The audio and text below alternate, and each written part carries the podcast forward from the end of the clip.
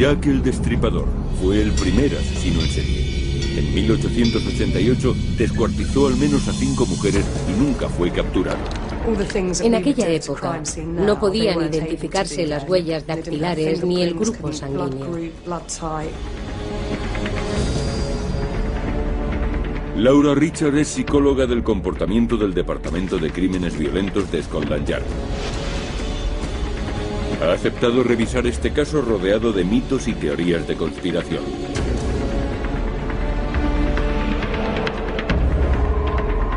Laura lleva 10 años estudiando a los criminales más peligrosos, violadores y asesinos en serie.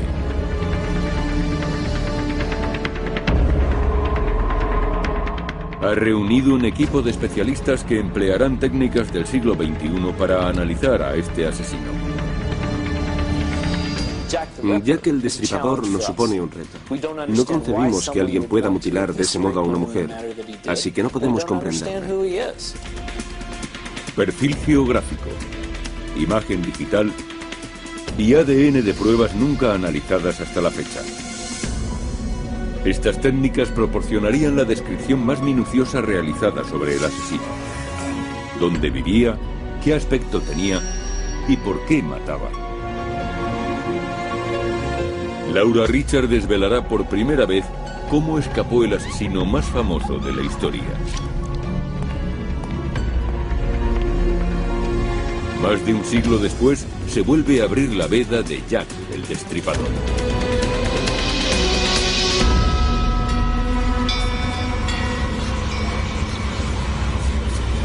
Jack el Destripador, el primer asesino en serie.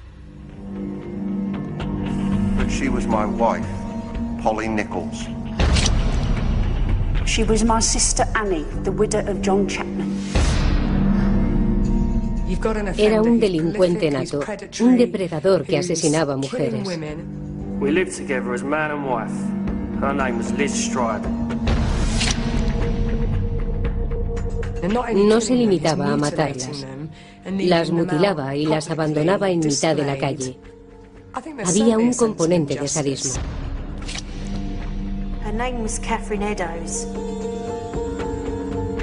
Para Laura Richard, el caso de Jack el Destripador nunca se cerró. Hay muchos factores que me interesan de este caso, aparte del hecho de que ocurriera en Londres, donde vivo y trabajo. Me llama la atención la vulnerabilidad de las víctimas, lo triste de sus vidas y el modo en que acabaron.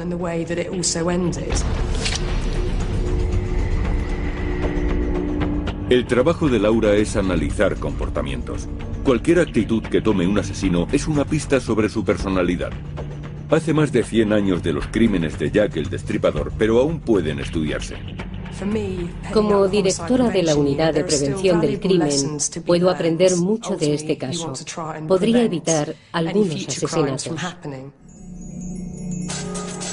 Estos crímenes han sido objeto de fascinación y repulsión durante décadas.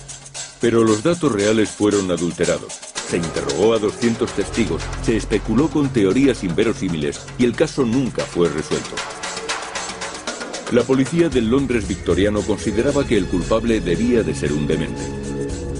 Aaron Kosminski, un interno inofensivo, se convirtió en sospechoso porque comía basura y creía oír voces. Después llegaron las teorías de la conspiración. Se mencionó al príncipe heredero Albert Edward, nieto de la reina Victoria.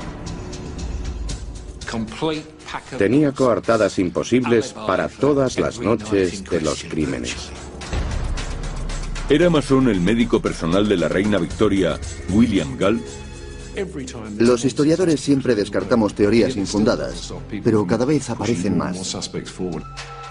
La prensa convirtió a Jack el Destripador en una leyenda y su búsqueda se volvió un juego. Al tratarse del primer asesino en serie, la policía no estaba preparada para detenerlo. La investigación se suspendió tras cuatro años sin resultados. Laura aceptó reabrirla y centrarse únicamente en los hechos. Nos conducimos como en un caso normal, basándonos en los hechos y en lo que podemos deducir del asesino sin dejarnos influir por posibles sospechosos. El objetivo es el análisis exhaustivo de la psicología del asesino. El punto de partida es lo que Laura llama victimología, llegar al asesino a través de las víctimas. El estilo de vida de una persona puede proporcionar pistas sobre su muerte. Se ha aceptado de manera general que hubo cinco víctimas y que la primera fue Polly Nichols. Tenía 43 años e hijos ya adultos y estaba separada de su marido. No tenía residencia fija y pasaba la mayor parte del tiempo en la calle. Era alcohólica. She got drunk every time I took her back. That's why I had to leave her altogether. Para saber cómo comenzó aquella época de terror, Laura visita la escena del crimen.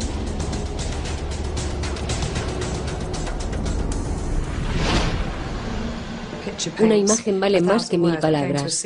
Y si es una escena del crimen, mucho más. Además, es parte de mi trabajo. Esto es Bucks Row.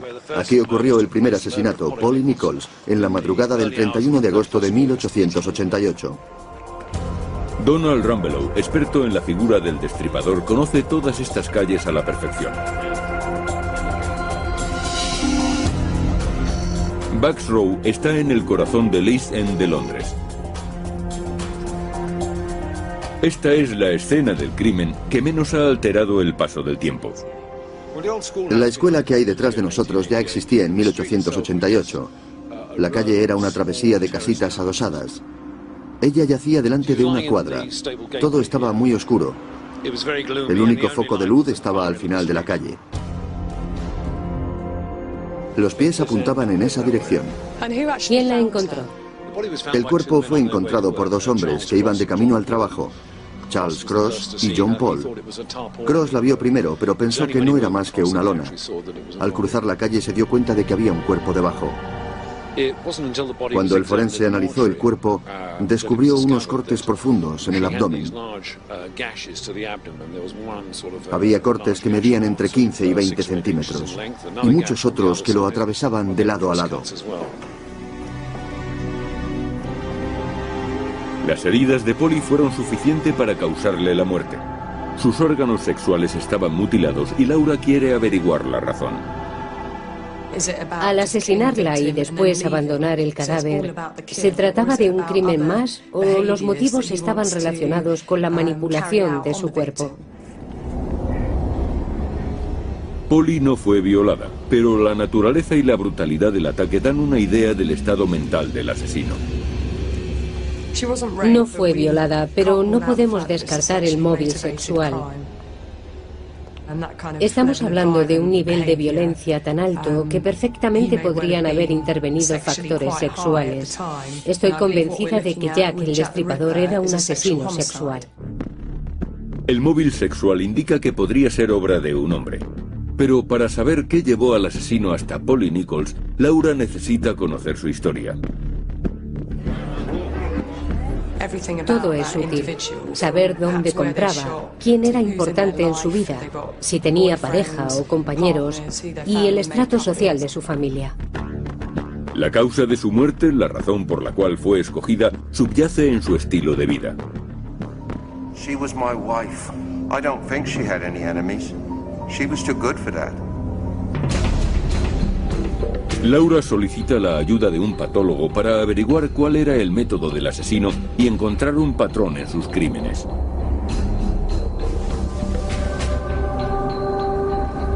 Tiene acceso a técnicas y procedimientos que los investigadores de 1888 no podían siquiera imaginar. Pero investigar un caso de más de 100 años es todo un desafío. Estos crímenes ocurrieron en un lugar que ya no existe.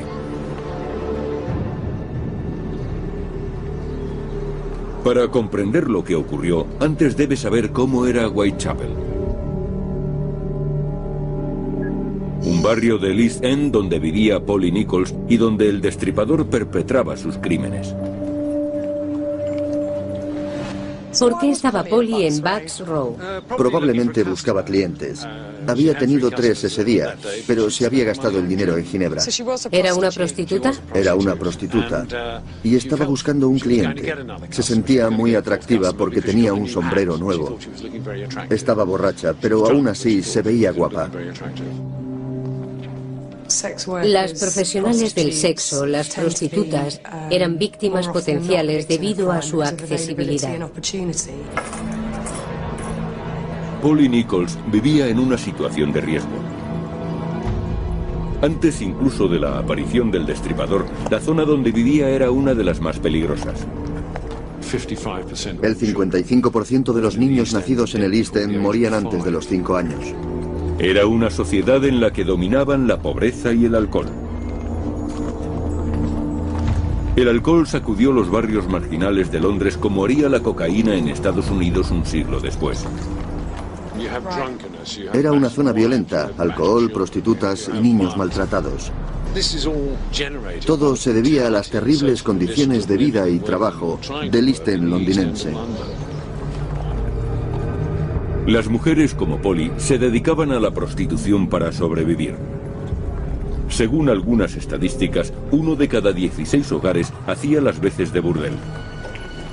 Y en los dos kilómetros cuadrados de Whitechapel había aproximadamente 500 prostitutas. Para que se haga una idea de la miseria en la que vivían, le diré que se prostituían por dos peniques o una rebanada de pan rancio. Polly Nichols y las demás víctimas del destripador vivían en esas condiciones. Es quizás el único caso de asesinatos en serie en el que las escenas del crimen están a menos de dos horas de distancia unas de otras. Los homicidios se produjeron en un radio de dos kilómetros cuadrados. Es claramente algo premeditado. El entorno se adaptaba a los propósitos del destripador. Pero existía la posibilidad de que se tratara de un furtivo, alguien ajeno al lugar que acudía simplemente a cazar. O quizá era un depredador que atacaba dentro de su territorio. Laura utiliza la técnica del perfil geográfico. Es muy común entre los cuerpos de seguridad y sirve para interpretar las localizaciones de las escenas del crimen. El perfil geográfico fue inventado por el ex policía y matemático Kim Rosmo, de la Universidad de Texas. Años atrás había descubierto que era posible utilizar las localizaciones de las escenas del crimen para ubicar la base del asesino. La mayoría de los criminales operan fuera de sus casas para encontrar objetivos. Cometen los crímenes cerca, pero no demasiado. Se preocupan por su anonimato y prefieren no actuar en una zona en la que puedan ser identificados. El doctor Rosmo emplea una fórmula basada en casos resueltos. Incluye información de las escenas del crimen y del entorno, como casas, calles y zonas públicas, y calcula la procedencia del atacante. Un programa realiza millones de cálculos para determinar el área de procedencia más probable. Genera un mapa que indica la probabilidad con colores. En negro la zona menos probable de albergar la base del atacante y en rojo la más probable. Teniendo en cuenta que los asesinatos ocurrieron en un área reducida, el doctor Rosmo puede determinar la calle por la que deberían de haber empezado las pesquisas en 1888. Mientras espera los resultados del perfil geográfico, Laura analiza el segundo asesinato. Ocurrió nueve días después de que se hallara el cadáver de Polly y a menos de un kilómetro, en Hambury Street. La víctima se llamaba Annie Chapman. Este edificio, la casa consistorial de Soderick, era la oficina del forense. La oficina divulgó los crímenes del destripador. Laura ha venido a hablar con Neil Selden. Ha estudiado las vidas de las víctimas y según él, Annie Chapman estaba en una espiral de autodestrucción. ¿Puede decirme algo más al respecto? Sí, todas pertenecían a la clase obrera. Annie Chapman tal vez tuviera un origen un poco más alto. Her husband died 18 months ago now. After that, she rather gave up. El matrimonio llevaba una vida muy normal. John trabajaba como cochero en Bond Street. Pero al parecer Annie robaba dinero a la familia de sus jefes y ambos terminaron por perder sus trabajos. Fue entonces cuando empezaron a tener problemas con la bebida.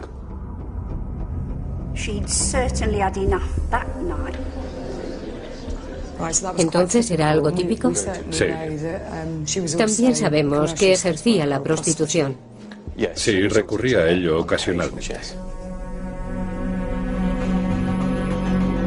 El patio donde Annie fue asesinada ya no existe.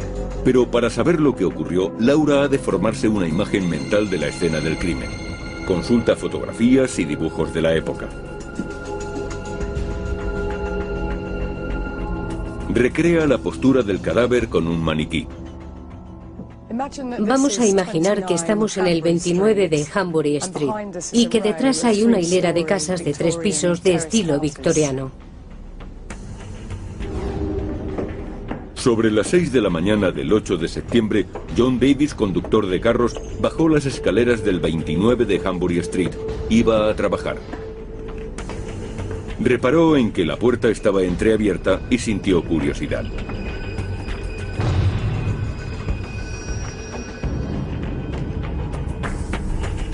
The head was six inches in front of the bottom step. The left arm lay across the left breast. The legs were drawn up, the feet resting on the ground, and the knees turned outward. Me fijé enseguida en que la escena era muy parecida a la del asesinato de Polly Nichols. La víctima había sido colocada como si la estuvieran exponiendo. El corte en el cuello era tan profundo que casi había sido decapitada. Le faltaba parte del útero. Le habían sacado los intestinos y se los habían colocado sobre el hombro izquierdo. Un testigo describió la escena. Todos los que vieron el cuerpo estaban aterrorizados, a punto de salir corriendo. En su técnica hay factores meramente funcionales. Dominar a la víctima, evitar que grite, inmovilizarla en el menor tiempo posible. Pero hay otros detalles que delatan su método. La satisfacción que todo el proceso le producía son factores exclusivos de este atacante en particular. Abrir a la víctima, sacarle los intestinos, colocárselos encima y llevarse consigo el útero es sin duda el resultado de una decisión que había tomado con anterioridad y conscientemente. Laura observa un comportamiento racional por parte del destripador incluso mientras asesina. Pretendía provocar miedo y perplejidad. Era parte de la emoción. El cuerpo había sido colocado a la vista de todo el mundo de manera intencionada. Ese asesino sentía interés por la reacción del público y por el impacto que tenían sus actos. Era racional y calculador.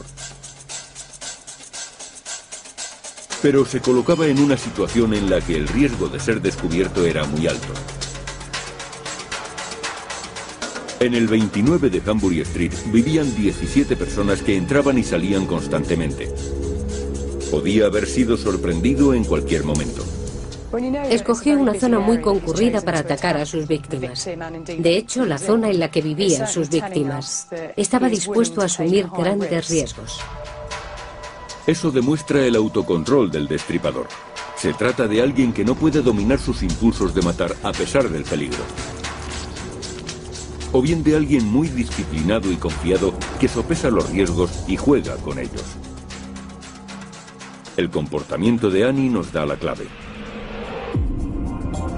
Probablemente se fuera con él voluntariamente. De haber sido obligada, hubieran forcejeado y los vecinos lo habrían oído. Lo más seguro es que pensara que se trataba de un cliente inofensivo. Él la haría sentirse cómoda.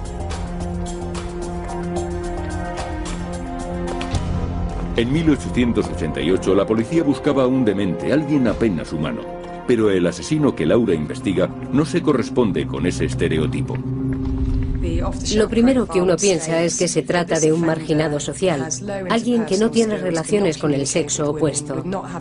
Sin embargo, llevo 10 años trabajando en casos violentos y nunca me he encontrado con algo así. La mayoría de los atacantes mantienen relaciones con mujeres. El destripador ocultaba a sus víctimas su verdadero propósito hasta el final. Según Laura, el sexo no era lo que le motivaba. En cierto momento, el destripador mostraba sus intenciones a la víctima y revelaba su personalidad. Y ese preciso momento es el que inquieta a Laura ya que el destripador era consciente de lo que estaba haciendo y Laura necesita saberlo todo. La violencia es una elección. Escogió actuar así y expresarse de esa manera. Lo que intento ahora es encontrar una explicación para todo esto. Laura acude a Peter Dean. Es forense de la policía en el distrito de Whitechapel. Si el destripador existiera en la actualidad, el caso recaería en Peter Dean.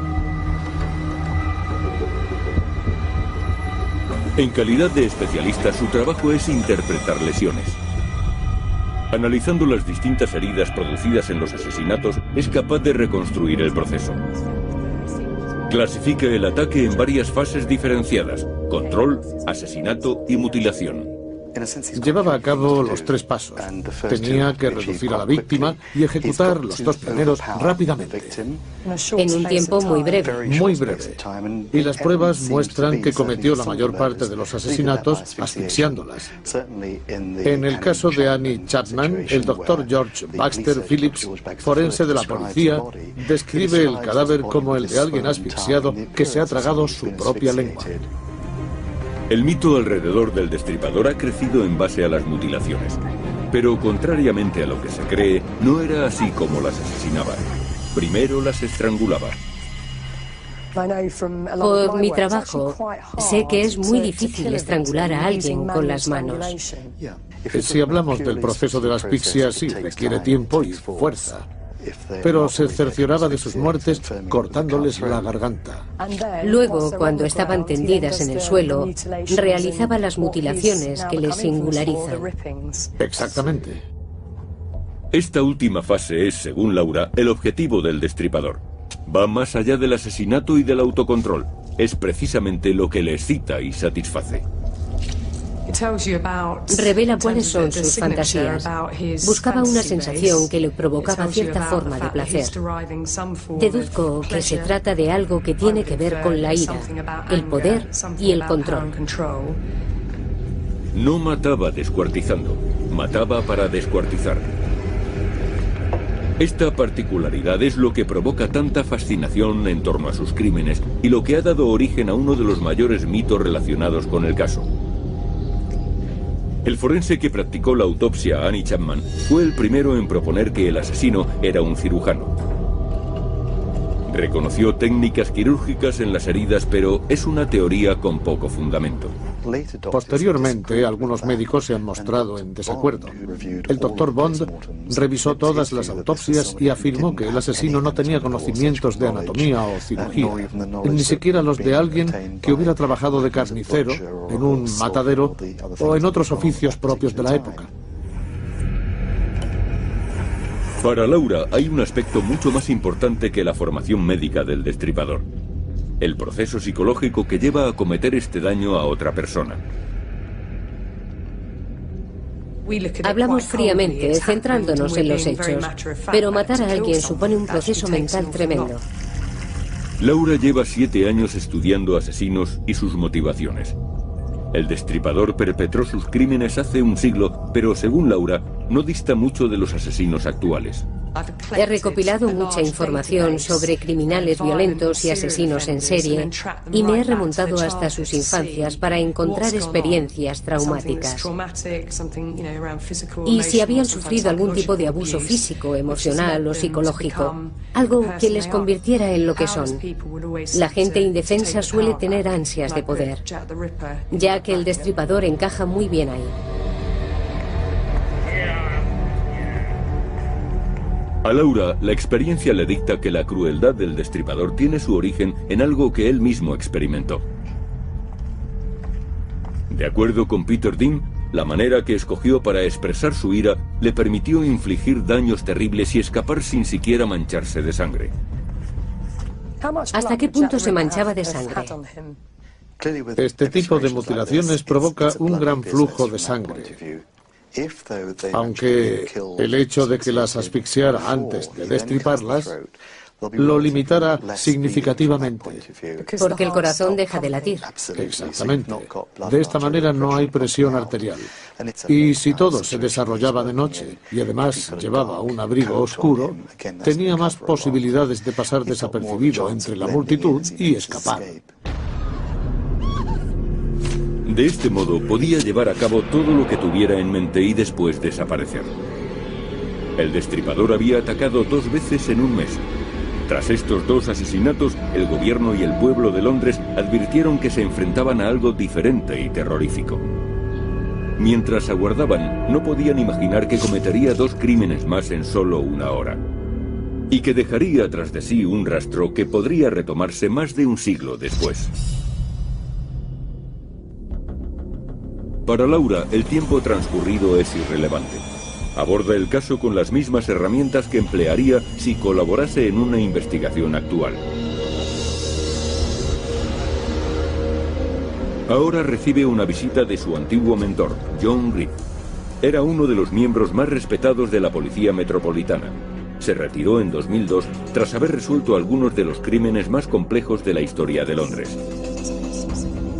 Además es especialista en el caso del destripador y aporta nuevos elementos a la investigación.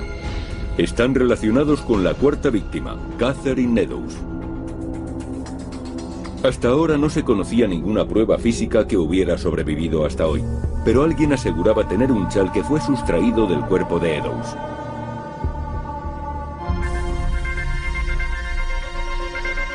Los forenses se han desplazado para recoger muestras. La autenticidad del chal es discutible. Pertenece a los descendientes de un policía que acudió a la escena del crimen.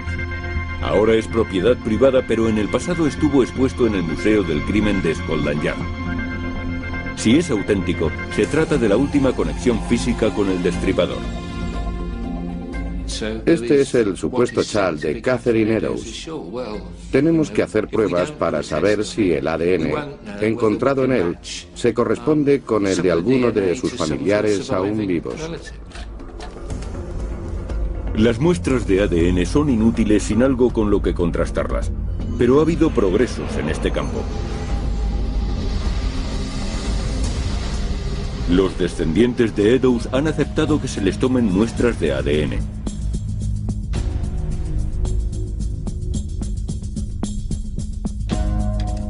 Teniendo en cuenta que el Chal nunca ha estado en contacto con la familia, si demostramos que ha existido tal distancia, podremos demostrar que se trata del Chal de Catherine Meadows, pero debemos hacer las pruebas pertinentes.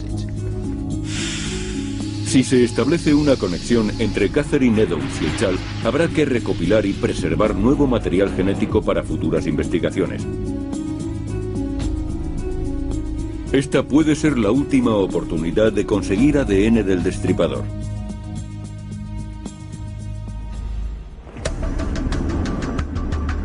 Catherine Eddowes fue asesinada el 30 de septiembre de 1888. Los expertos llaman a aquella noche la noche del doble acontecimiento, ya que también murió otra mujer, Liz Stride.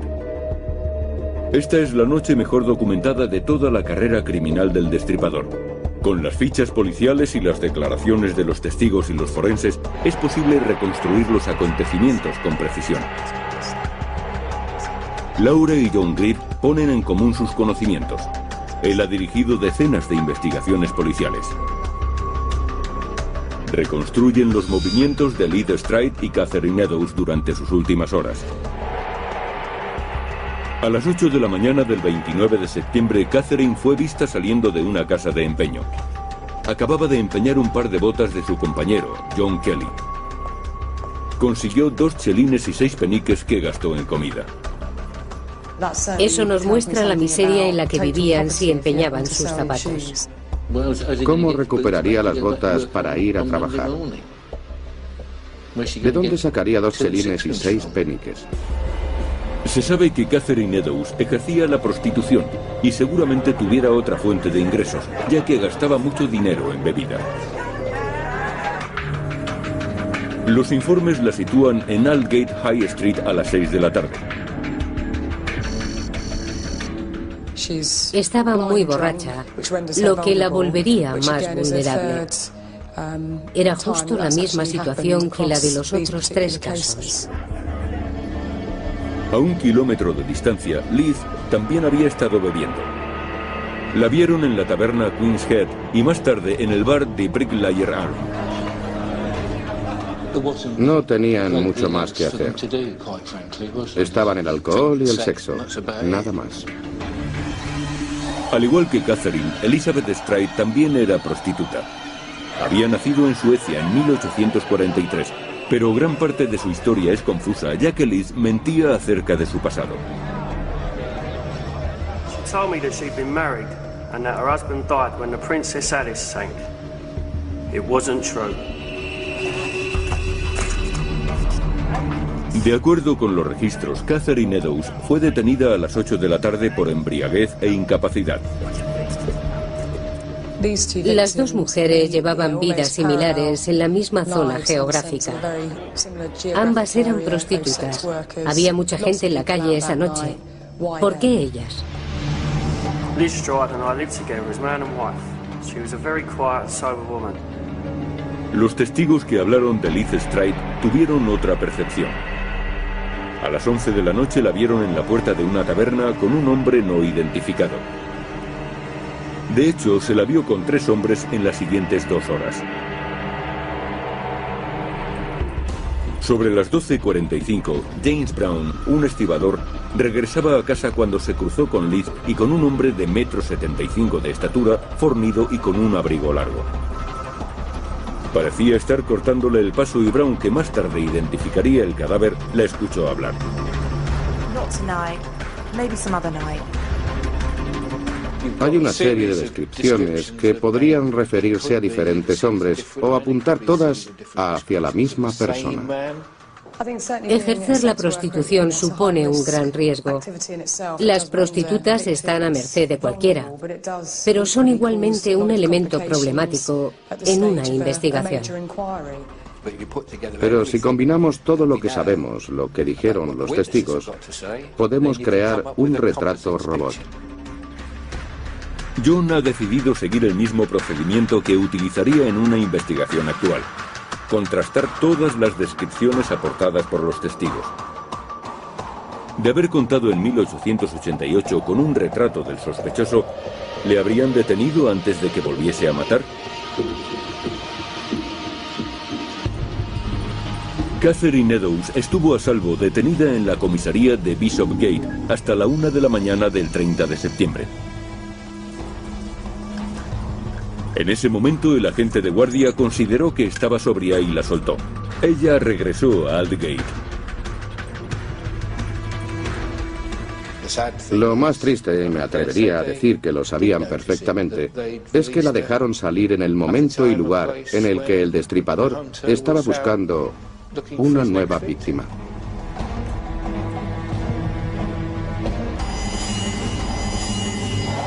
Ya se había encontrado con Liz Stride y su cuerpo yacía en Berners Street. Cuando lo descubrieron a las 12.45 de la noche todavía estaba caliente. El corte en la garganta todavía sangraba. Había muerto menos de cinco minutos antes. Aparte de esa herida no había nada más. No estaba mutilada. Los que descubrieron el cadáver habían interrumpido el trabajo del asesino. Al entrar en el patio, lo perturbaron. Pero no fueron lo suficientemente rápidos como para salvar a Liz Stride, y puede que involuntariamente determinasen el destino de Catherine Eddowes. El atacante debía completar su trabajo para satisfacer una necesidad particular. En aquellos momentos estaría seguramente dominado por la adrenalina, buscando a una víctima con la que pudiera culminar su ataque. Se sabe que el destripador estaba en Berners Street sobre la una de la madrugada y que se dirigió al oeste hacia Maitre Square. Llegaría a su destino a la una y media, ya que el cadáver fue hallado a la una cuarenta y cinco y era evidente que le había dedicado tiempo. Catherine Eddowes sufrió mutilaciones mucho peores que las víctimas anteriores. Parecía haber querido resarcirse del primer intento frustrado de la noche. Pero solo él sabía lo que se le pasaba por la cabeza en ese momento. A lo mejor ella le rechazó como cliente y él se ensañó, destrozándole la cara y cortándole la nariz. Se puede establecer una tercera localización del destripador en aquella noche. A las 2 y 55, el inspector Alfred Long llevaba a cabo una investigación en Glowstone Street. Una pintada le llamó la atención y debajo descubrió un jirón de ropa ensangrentado. Había sido cortado del delantal de Eddowes. Sabemos con certeza que el asesino recogió esta prueba en la escena del crimen y la colocó en otro lugar. Lo relevante del asunto radica en el momento y el lugar. En Berners Street lo interrumpieron. Al buscar una segunda víctima, reparó en Catherine Eddowes en Mitre Square. El hallazgo de Glowstone Street indica que había cambiado de dirección. Había completado su trabajo, la noche había terminado y se retiraba. ¿Se dirigía a casa? ¿A qué distancia vivía de las escenas del crimen? Una semana después, George Lass recibió una carta. Estaba al cargo del Comité de Vigilancia de Whitechapel, formado por ciudadanos que patrullaban las calles buscando al destripador. El encabezamiento de la carta decía, desde el infierno, y venía acompañada de medio riñón. Estimado señor Lass, le envío medio riñón que le extraje a una mujer que he conservado para usted. La otra parte la cociné y me la comí. Estaba sabroso. Si tiene un poco de paciencia, le enviaré también el cuchillo ensangrentado con el que lo estirpé. Firmado, atrápeme si puede, señor Lass. Los periódicos y la policía recibían multitud de cartas firmadas por el destripador, pero ninguna gozó de tanta credibilidad. Era un riñón afectado por la enfermedad de Bright, una enfermedad que se sabía que Catherine Eddowes padecía. La longitud de la arteria renal correspondía con la que permanecía en el cuerpo de Catherine. Todo aquello le daba mucha más credibilidad a la carta que recibió Lask. ¿Qué revela la carta de su autor? Algunos sostienen que se trata de un truco, que el destripador la redactó de modo que la policía pensara que se trataba de un hombre algo instruido. Laura recurre a la doctora Frances Rock, lingüista forense especialista en el análisis de este tipo de textos. ¿Qué puede decirnos esta carta acerca del agresor? Hay palabras interesantes.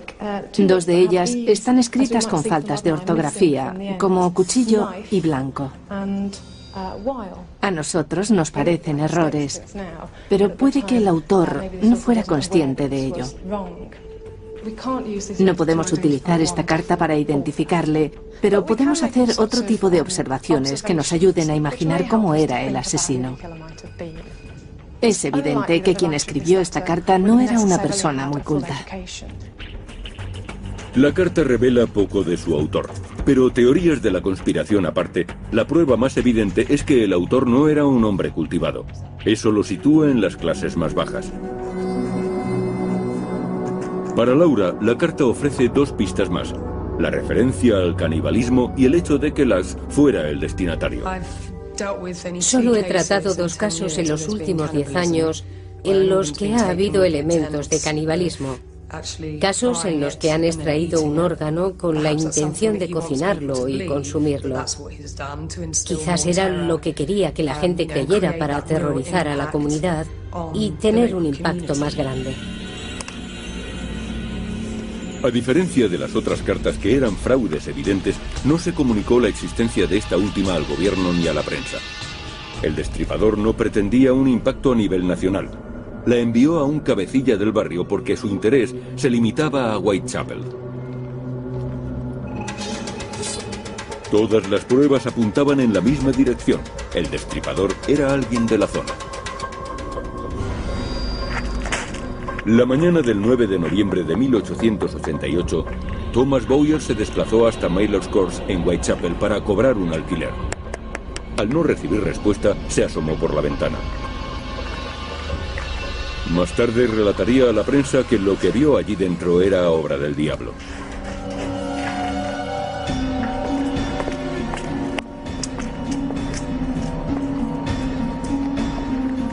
La puerta de la casa de Mary Kelly estaba cerrada.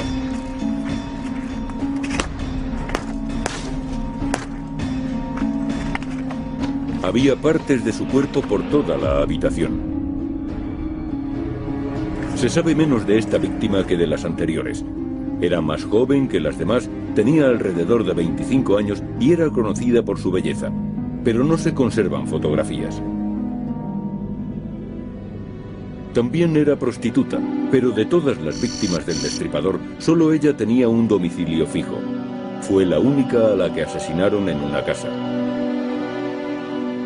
La crueldad con que la trató es probablemente la más desproporcionada que se ha infligido a un ser humano. The face is gashed beyond all recognition. The nose, cheeks, eyebrows and ears being partially removed. Quizá pasó horas con aquel cuerpo.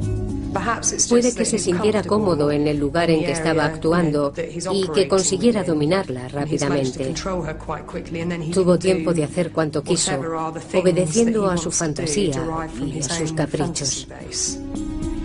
Both breasts have been removed by more or less circular incisions. The heart is absent.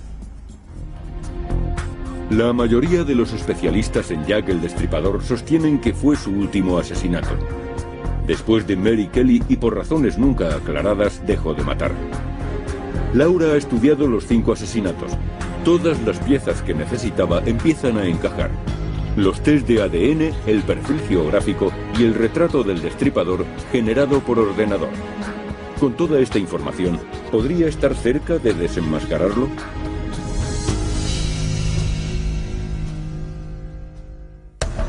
Laura ha elaborado un análisis psicológico del asesino a partir del estudio de los criminales más peligrosos.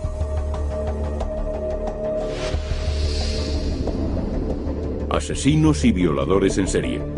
Los homólogos actuales de Jack el Destripador. John Grieve, antiguo director de la Brigada de Homicidios de Scotland Yard, ha seguido investigando y aporta dos nuevos elementos. El primero es el resultado de un intento de extracción de ADN de una prenda que supuestamente perteneció a Catherine Eddowes, la cuarta mujer asesinada.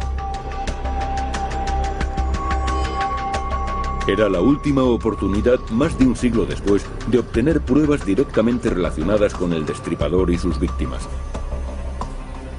Pero el test no reveló ningún rastro de ADN. No mostraba nada útil, nada que pudiese resultar definitivo o que pudiera servirnos siquiera como prueba. Sin el ADN no es posible hacer nada. Cerramos esa línea de investigación. Han pasado 118 años desde los asesinatos. Todas las pruebas físicas han desaparecido o han sido contaminadas. Sin embargo, existen muchas pruebas inalterables al paso del tiempo. John ha revisado las declaraciones de los testigos. Se asume de manera general que nadie vio al asesino y que simplemente desapareció en la niebla de Londres. Pero no fue así. Mucha gente le vio y la policía tomó nota de sus declaraciones. La policía recogió 13 descripciones de distintos testigos que hablaban de un hombre que merodeaba por la zona. Pero se trata de testigos circunstanciales, lo que plantea un problema. Algunas declaraciones difieren mucho. Describen a personas distintas. Pero muchas son lo bastante similares como para referirse al mismo hombre. Si combinamos todas estas descripciones, podremos elaborar un retrato robot. Utilizando todos los datos de las declaraciones y los informes policiales, se crea un retrato robot igual que se haría en un caso actual.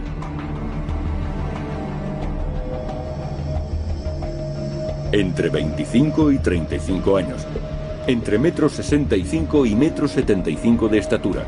Este es el hombre que las autoridades deberían haber buscado en 1888. Laura combina el perfil físico del asesino con su perfil psicológico.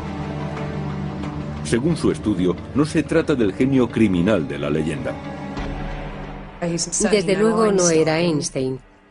Sabemos que le gustaba asumir riesgos, que era impulsivo e irresponsable, pero nunca fue capturado y esto puede deberse en un 80% a la suerte, aunque un 20% recaería en la planificación de sus actos y era lo suficientemente listo como para sopesar los riesgos.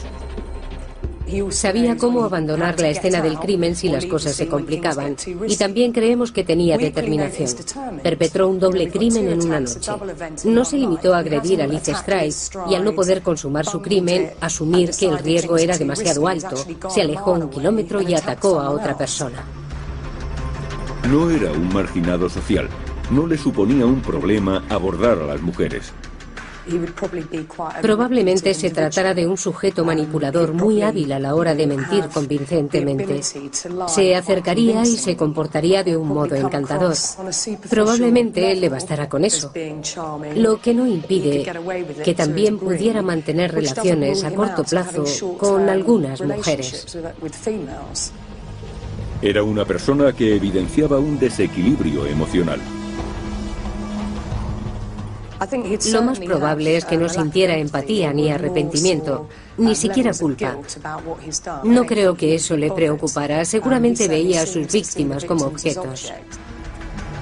Era la combinación de esos factores, encanto, determinación, crueldad y su habilidad para pasar desapercibido, lo que le volvía tan peligroso. La clave es que, de haber llamado la atención, los testigos le habrían mencionado con frecuencia en sus declaraciones, pero asumieron que era inofensivo y estaba justo delante de ellos. Vivía cerca de las escenas del crimen, en Whitechapel. ¿Pero dónde? Laura pidió ayuda al doctor Kim Rosmo, que estaba convencido de poder identificar la calle en la que vivía. Su sistema de perfil geográfico ha sido empleado por las autoridades de todo el mundo para capturar asesinos en serie.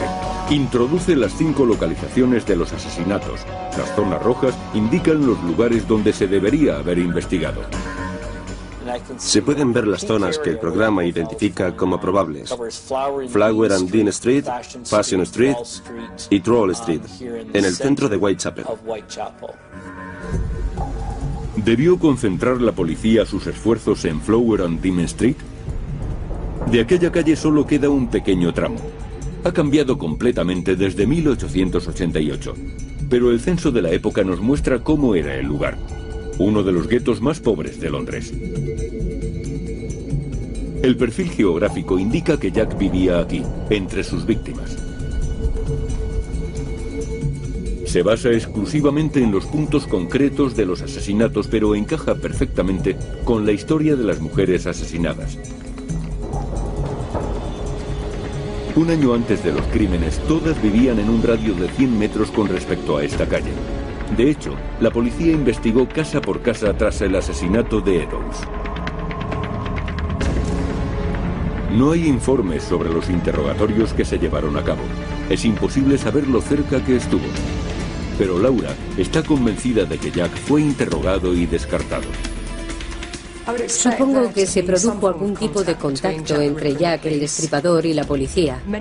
He oído a muchos agentes decir, sabré quién es en cuanto lo vea, pero nunca será el caso, porque el agresor nunca es como lo imaginaba.